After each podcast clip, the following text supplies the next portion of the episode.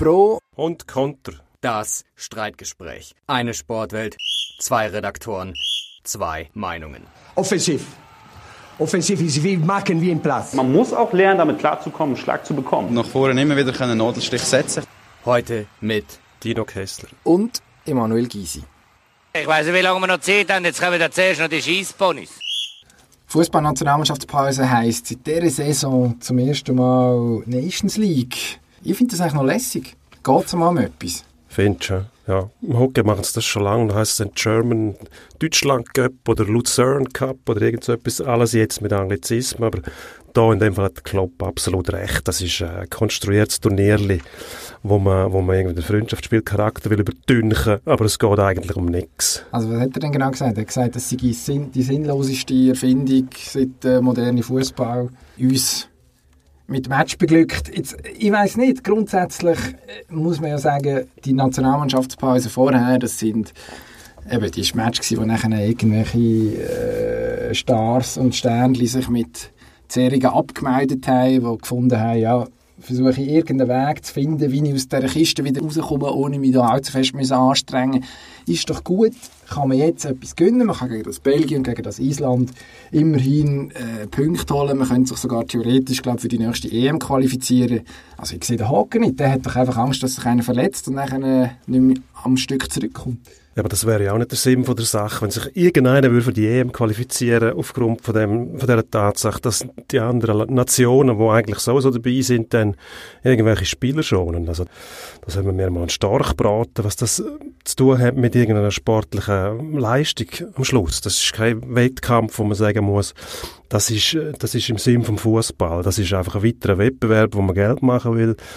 Völlige Übertreibung von diesen, von diesen Ereignissen. Jetzt hat man die WM, wo ein Ereignis ist dann DM. Mehr braucht es nicht im Fußball. Das ist ein guter Rhythmus und jetzt versucht man mit dem konstruierten Wettbewerb die Leute nochmal äh, dazu zu bewegen, ihre, ihre Fränkchen da rein, reinzuwerfen. Ich finde das übertrieben.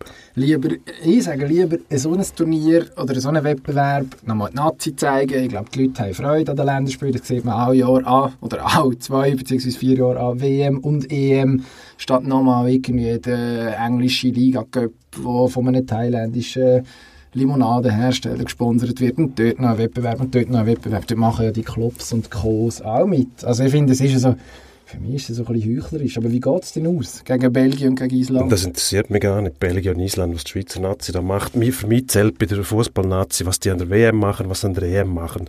Alles andere sind Kinkerlitzli. Und angesprochen auf die Wettbewerb, wo, wo die englischen Mannschaften im Land haben. Dort sind sie für ihren Club unterwegs, dort werden sie zahlt. Also die Nationalmannschaften haben ja die Spieler aufgrund vom Goodwill der Clubs zur Verfügung. Da muss man einfach mal die UEFA und die FIFA einbremsen und einfach mal sagen, wir gehen euch die Spieler nicht mehr fertig, machen eure Sandkastenspiele untereinander, aber nicht mit uns. Also für mich, ja, so ein leicht, ein leicht kurzsichtiges Argument, weil die Clubs auch ihre, die Spieler alle ausbilden, die Verbände, wollte ich sagen, die Spieler alle ausbilden und in die Nationalmannschaften schicken. Also da die Vereine denken ein bisschen extrem an sie. Aber kommen wir reden über etwas anderes. Tennis zum Beispiel. Mhm. Also reden wir mal. Dennis äh, Roger Federer, äh, sagt er wahrscheinlich etwas, mhm. also ein Basler, der relativ gut ist, der ähm, greift demnächst die Woche nämlich in Shanghai wieder ein. Nach langer Pause steht recht unter Druck, muss den Punkt verteidigen. Was reißt er? Er muss etwas zeigen, sonst rutscht er in der Weiteranliste. Moment. Der muss überhaupt nichts mehr. Der kann machen, was er will. Der kann von mir aus bei mir in der Safari-Bar auf dem Boden liegen und Shots in sich hineinschütten. Der hat auf dem Tennisplatz schon alles gezeigt, was es zu zeigen gibt. Der kann einfach um sein, das lange schon. Der muss einfach nur um sein. Und die Leute haben Freude an dem, gewinnen muss der eigentlich nicht mehr. Also was der in Shanghai macht, besonders in Shanghai, wer interessiert Shanghai? Lasst den einfach auf dem Platz stehen, bewundern. Die Resultate sind absolut zweitrangig. Shanghai interessiert den Chines, logischerweise. Der chinesische Markt, der nicht ganz unerheblich ist, wahrscheinlich auch für jemanden, der jetzt einen Uniqlo-Deal abgeschlossen hat mit der mm. japanischen Kleiderfirma. Und nachher kommt Basel, das hat er auch gewonnen. Also es ist schon ein grösserer Herbst und ich weiss dann nicht, hinter Novak Djokovic zurückzugehen in der Weiterrangliste. Das wird, auch wenn er es wahrscheinlich nicht wird zugeben, weil der Roger Federer sich einfach mittlerweile sehr entspannt gibt in vielen, in vielen Sachen, als kompetitiver Geist wahrscheinlich nicht so gut mögen verleiden. Ich kaufe ihm das ab. Ich glaube, der ist mittlerweile so entspannt, dass ihm nicht einmal mehr das etwas ausmacht. Ich muss auch sehen, Djokovic hat ja eine Verletzungspause hinter sich und spielt jetzt auch viel intensiver. Der äh, Roger Federer kann sich erlauben, einmal seine Turniere so auszusuchen, wie es seinem Gesundheitszustand entspricht. Ist natürlich auch nicht mehr im, im jüngsten Alter, logisch. Finde ich aber auch richtig, wenn er es macht. Und äh, ich muss sagen, er soll sich so einrichten, dass er uns möglichst lange erhalten bleibt. Und eben dann einmal so ein Turnier in Shanghai dort hinten, hinter den sieben Bergen gewinnt oder nicht, wer kümmert es? Unterschätzt man das Shanghai nicht. Was okay. ein bisschen unterschätzt worden ist, habe ich das Gefühl, sind die Deutschen. Ähm, in der NHL macht da gerade ein junger Mann, so jung ist er aber gar nicht mehr, Furore, der Dominik Cahun, letztes Jahr noch bei Olympia im Nationalteam. Jetzt in Chicago zwei Scorerpunkte in den ersten Match mehr als jeder Schweizer auf dem Konto hat. Die laufen uns dort langsam den Rang ab. Ja, nicht drei Schüsse jetzt. Ich finde es schön für die Deutschen, dass mit dem Dominik Kahun mal einer gekommen ist, wo lange in der DL gespielt hat. Das ist eine Auszeichnung für die Liga. Haben wir aber schon gewusst, weil bei Olympia sind ja alle Deutschen dort auch in der DL gewesen, keine NHL-Stars bekanntlich. Und dort haben sie eigentlich schon gezeigt, dass die Liga ernst genommen werden muss. Und das ist jetzt ein weiterer Ritterschlag eigentlich für die Liga. Der Mann kommt direkt von dort, schlägt in der NHL ein. Aber da müssen wir schon äh, auf dem Boden bleiben. Also unsere Schweizer kommen dann schon noch. Die einen sind jetzt noch ein bisschen am, am Kämpfen um, um, äh, um ihre Form, aber ähm, da am Anfang schon alles Pulver verschiessen, hm, muss man nicht zu gross beachten. Aber es ist absolut eine Auszeichnung und zeigt, dass eben Leute, die in den europäischen Ligen sind, auch in der DL, eine gute Chance haben, zum äh, nach, ähm, nach ein paar Jahren in dieser obersten Liga können in der NHL Fuß fassen. Da muss man nicht unbedingt als Junior rüber, das geht auch so. Ich, ich glaube, er war dann übrigens, in Sudbury. Irgendwo hat er mal Umso besser, ja. Aber also da sieht man, dass DL hat ihm keinen Schaden zugefügt. Mindestens das. Nicht nachhaltig zerstört. Aber schön wäre es gleich, wenn der Sven Bertschi dieses Jahr nicht zwölf Matches brauchen, bis er ungefähr herausgefunden hat, was Goal steht. Das Sven Bertschi, weißt du schon. Wenn der am Schluss trifft, ist das viel wichtiger, weil Vancouver braucht ja vor allem am Schluss dann, die brauchen einen langen Atem. Das eben das Rennen um die Playoff, wo eigentlich niemand erwartet. First Overall Pick, glaubst Frau. Ja, tanken, ja. Das kommt nicht immer gut. Da gibt's noch eine Lotterie am Schluss und man weiß nicht genau, was passiert. Und am Schluss stehst du mit abgesagten Hosen dort und hast gar nichts. Lotterei ist auch noch so ein Stichwort. Ähm, in Baseball, historisch, hat sich zugetragen, New York Yankees 16 zu 1 verloren in den Playoffs ähm, gegen Boston. Das ist nicht so lustig, nicht nur weil es Playoffs sind, sondern weil es auch darum geht, äh, dass das eine von der bittersten Rivalitäten im US-Sport ist. Die Rivalität überhaupt im, im US-Sport, ja. Die Red Sox, mittlerweile bin ja Mets-Fan, New York Mets, und da sind die Yankees sowieso rot durch, aber die sind als böses Imperium bekannt ein Haufen Leute haben Käppli auch von denen und äh, weil sie einfach eine schöne, schöne Uniform haben, das muss man sagen, die Nadelstreifen und so weiter, aber der Rest, das ist einfach ein Verbrecherband, oder? Die haben jahrelang immer alles zusammengekauft sich World Series Titel erkauft und mehr nicht.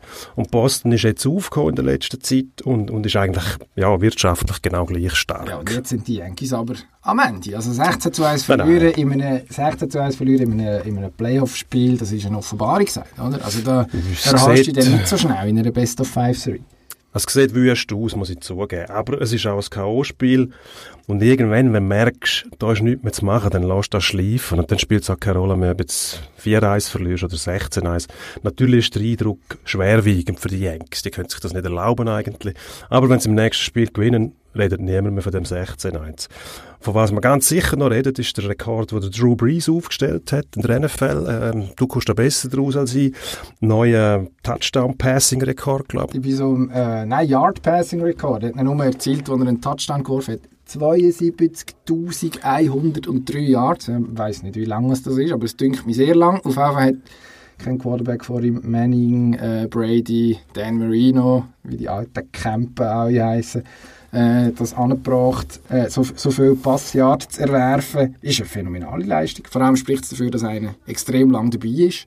Bin ein bisschen beeindruckt. Ja, du bist schnell beeindruckt. Das, das wissen wir. Vor allem, wenn es um diese Fälle geht. Das ist so eine Modenerscheinung jetzt, weil irgendwo auf einem deutschen Sender der drei Klobürsten sitzen und erzählen und so tun, als ob sie alles wüssten. Das ist nicht unsere Kultur, die NFL. Ich weiss, die Jungen begeistern sich für das, aber eigentlich haben wir das nicht im Blut. Das zeigt einfach, dass Um- wir auch offen sind für Neues. Ja, ich bin auch offen für Neues, aber ich- ich- können akzeptieren, dass es nicht immer müssen ein runder Ball sein und 22 Nasen, die ihm hinten nachsetzen. Ja, da können wir auch- ein bisschen Strategie Da dürfen wir auch mal Rugby schauen. Das gibt es zum Beispiel in England, liegt uns viel näher. Außerdem haben die Leute in England, wo überall, wo Rugby gespielt wird, nicht die, die Monsterausrüstungen an, was eigentlich von mir aus gesehen gar nicht braucht. Mit den Helmen, was soll denn das überhaupt? Ich meine, die, die sind ja zu Fuß unterwegs, die sind nicht auf Schlittschuh. Aber das hat man mit dem Pass, mit dem Passrekord, gut, das würde ihnen gut tun, wenn sie den Kopf nicht mehr anschlägt. Dann hätten sie das Hirnerschütterungsproblem nicht mehr. Aber mit dem Passrekord hat das nichts zu tun. Ich will nur sagen, Früher, wo die NFL noch, noch ein bisschen raucher war als jetzt, ich glaube, der Receiver dort hat es in Stück gerissen, wo der den Ball gefangen hat. Das Der wäre nicht bis in die Endzone Das gekommen. ist wahrscheinlich wahr. Aber darum haben sie ja einen Helm an, eben wegen dem. Gut. Hat aber mit dem nächsten Thema nichts zu tun, weil Ronaldo, mit, über den Mann müssen wir jetzt schnell reden. Es ist nochmal eine Frau gekommen, die gesagt hat, sie sei von dem mh, missbraucht worden. Was, Wissen wir was, was wissen wir nicht. Was macht man mit dem jetzt? Da gibt's, du sagst zum Beispiel, aus dem Verkehr Einfach mal. Das ist, wir, wir haben vorhin kurz darüber geredet, ich bin dafür, jetzt mal kurz Punkt setzen. Die Portugiesen machen es nicht so schlecht in der Nazi, dort hat man ihn rausgenommen. Sagt, man bietet ihn zweimal nicht auf, offiziell natürlich nicht wegen dem, das kann man dem armen Mann natürlich nicht antun. Aber grundsätzlich, man hat jetzt gesehen, am Wochenende ist er ausgepfiffen worden beim Gastspiel mit Juve, also die Stimmung kehrt, den Leuten ist es offensichtlich nicht wohl und ich verstehe das auch irgendwie, ohne zu wissen, was da eigentlich tatsächlich genau gelaufen ist. Gut, das wissen wir alle nicht, außer die, die beteiligt sind. Ich muss einfach sagen, mir wird da viel zu schnell verurteilt. Wie gesagt, auch ohne zu wissen, was passiert ist, aber die Unschuldsvermutung muss gelten. Also, und wenn sie. du, wenn du Das ihn aus dem. Spiel nimmst, dann, gibst, dann sagst du ja quasi, der hat irgendetwas gemacht, was er nicht sollte. Darum ziehen wir den jetzt aus dem Verkehr. Nein, und auspfiffen wird, auspfiffen wird Ronaldo sowieso. Außer von den Fans von seinem Club. Also das müssen wir auch sehen. Da ist ein Haufen Neid dabei, das dürfen wir auch nicht vergessen. Die Superstars, die werden, werden bewundert.